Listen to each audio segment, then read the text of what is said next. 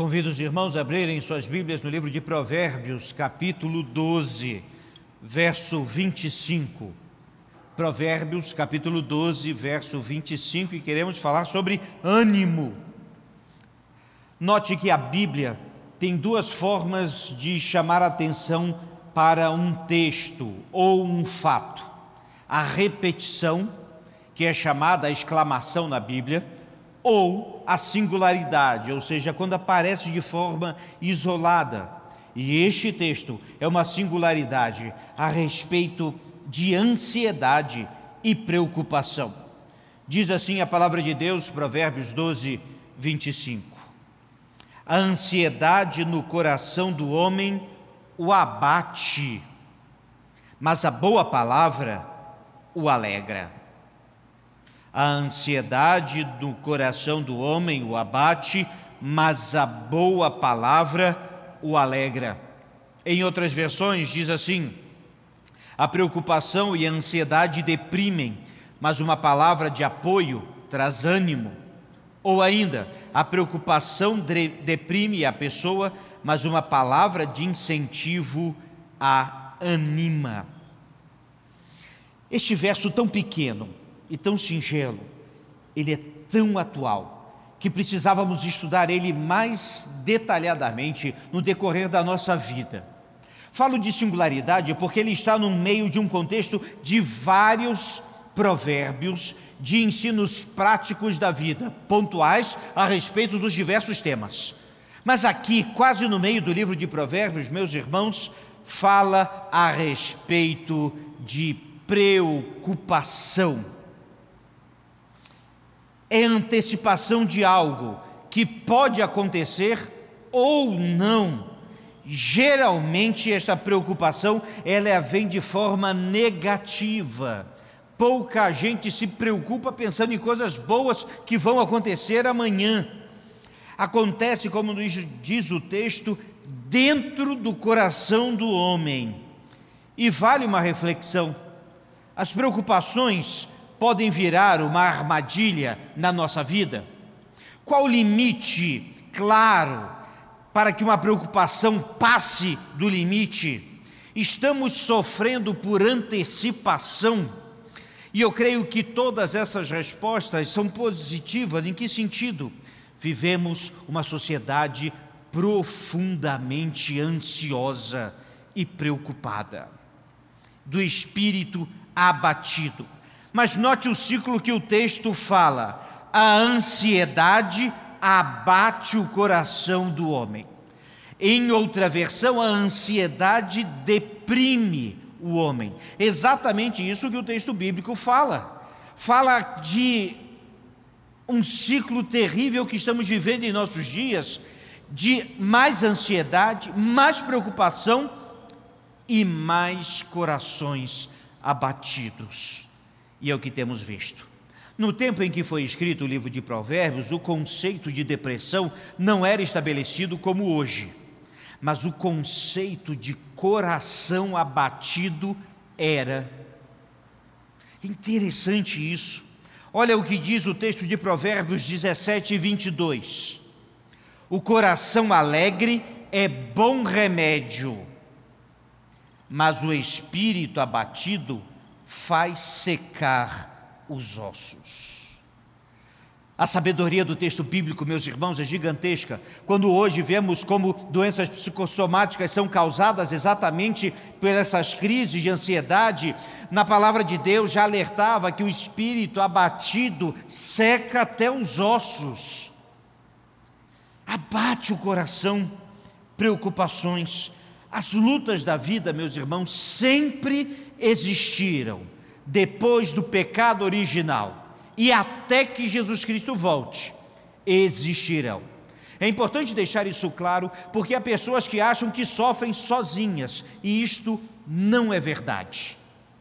Numa reunião dos alcoólicos anônimos, a primeira coisa que impacta quem participa de uma delas é exatamente que todos ali estão sofrendo igual. E a pessoa descobre que a pessoa que está ao lado dele provavelmente sofre, sofria ainda mais do que ela mesma. É interessante pensar sobre isso, Porque Jesus, meus irmãos, ensinou a viver o hoje. Basta a cada dia o seu mal. Jesus Cristo não falou essa palavra a eles, meus irmãos. Jesus Cristo falou isso, sabe por quê? Porque Ele conhece o coração do homem e sabe das preocupações, da ansiedade. O dia de hoje precisamos ouvir insistentemente as mesmas palavras que Jesus pregou há dois mil anos atrás. Basta a cada dia o seu mal. Por isso ele podia dizer: Não vos preocupeis, por isso que ele podia dizer: Sossegai. É disso que trata esse texto. Cuidado para não cair na armadilha das pequenas preocupações e transformar tempestades em copo d'água. Cuidado para não cair na armadilha de inúmeras preocupações e você ficar preso nesse ciclo vicioso que vai abater o seu ânimo. E a ansiedade, ela vem dentro do coração.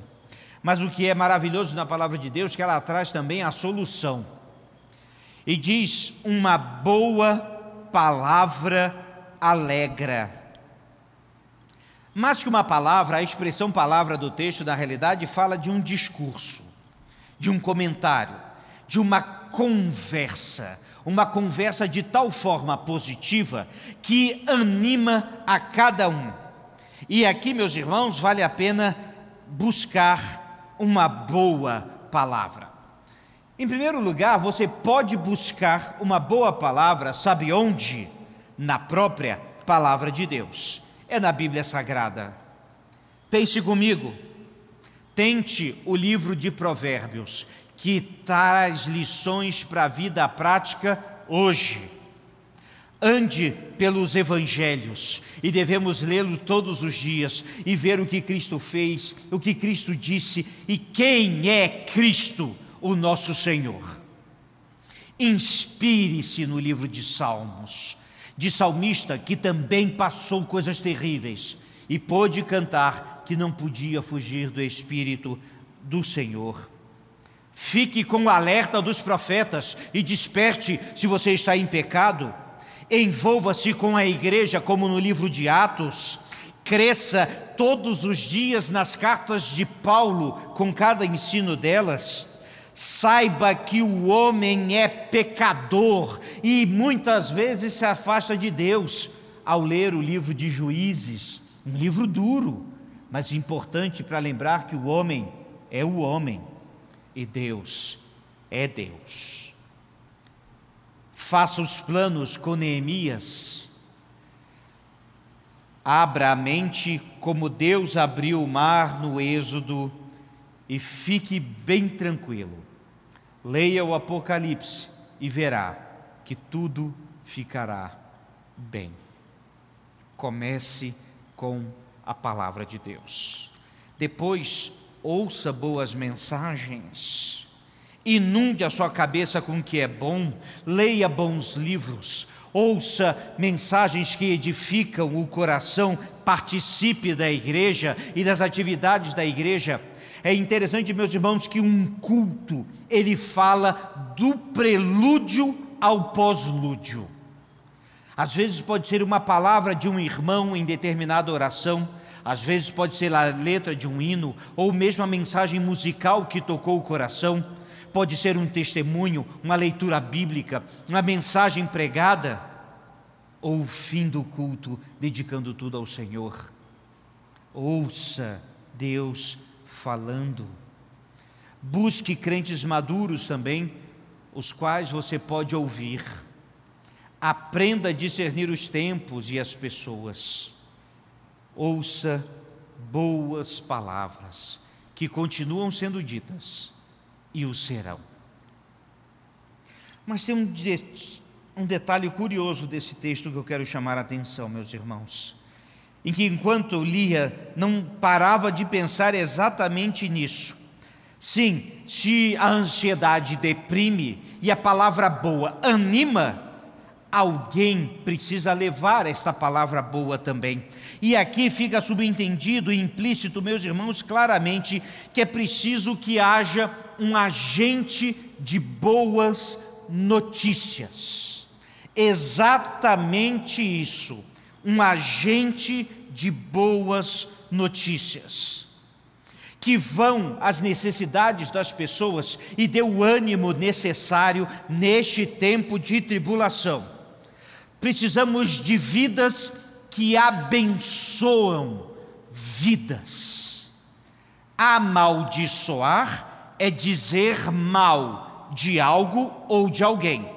Abençoar é dizer bem de algo ou dizer bem a alguém. Precisamos de vidas que abençoam. Às vezes precisamos, e notamos que oramos, precisamos de pregadores, de pastores e disso ou daquilo, mas, meus irmãos, às vezes vemos o que precisamos da igreja são de crentes que oram e de vidas que abençoam. Que possam sentar do lado da pessoa, agora até um pouco distante, e proferir uma palavra que edifique, transforme e mude vida que entre numa rodinha de conversa e mude o assunto daquela rodinha de conversa. Que possa, meus irmãos, ser aquela pessoa tão abençoada e tão abençoadora que sempre ficamos felizes quando vem em nossa casa. Vidas que abençoam, agentes de boas novas. A igreja era assim no início do tempo. Por isso que o evangelho é evangelho, é boa nova. O anjo chegou aos pastores que estavam no seu trabalho duro e disse: Eu trago uma boa nova para você. E a partir daí, meus irmãos, a igreja, onde ela ia, ela levava uma boa notícia para todo mundo. Estavam tristes e abatidos, e essa notícia os erguia: Jesus Cristo morreu por você, te salvou e te dará a vida eterna. Eram eles perseguidos, um ao outro, ou olhava para o outro e falava as boas notícias. Eram presos, eram açoitados, passavam por perseguições, perdiam todos os seus bens, mas sempre com um ânimo renovado, porque eles não apenas ouviram as boas novas, eles diziam as boas novas. Precisamos de mais crentes assim. As lutas sempre as teremos conosco, as ansiedades também. Isso não quer dizer que nós não procuremos ajuda quando necessária, de um médico, de um psicólogo, de um conselheiro. Mas note, meus irmãos, que precisamos ouvir boas notícias que alegrem o coração. E também precisamos ser agentes de boas novas para alegrar a todos os corações, pois Jesus Cristo veio para isso. Apesar das lutas, apesar das tribulações, temos uma Bíblia inteira para dizer que sim, temos uma boa notícia para você. Jesus Cristo veio para salvar, veio para perdoar, veio para tirar o peso do pecado e veio para dar esperança. Jesus Cristo está conosco hoje no meio da tribulação, quer seja num leito de hospital, quer seja num ponto de ônibus, no carro, no trânsito, no trabalho ou no banco da igreja. Eu sei que Ele está conosco porque Ele disse que estaria, prometeu. E também sei que Ele voltará. E até que Ele volte, vamos cantar essa boa notícia, vamos dizer essa boa notícia, vamos alegrar os nossos corações. Vamos orar. Ó oh Deus, livra-nos, ó oh Deus, da ansiedade, das preocupações. Livra-nos, ó oh Deus, de estarmos com o coração abatido. Faze-nos ouvir a tua doce e poderosa voz. Faze-nos, ó Deus, ouvir da tua palavra. Faze-nos ouvir, ó Deus. E faze-nos também ser agentes de boas novas. Cada crente cada vida. Que possamos abençoar outras vidas, que possamos alegrar outros corações. Ó Deus, faze-nos, ó Deus, fazer a diferença neste tempo de tanta ansiedade, para que nós, ó Pai, possamos levar as boas novas aonde for necessário. Seja com teu povo agora, Senhor, livra-nos do mal, da praga que nos cerca.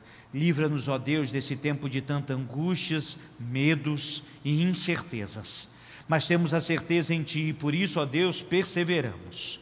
Abençoa o teu povo, a tua igreja, cada um de nós, em nome de Jesus. Amém.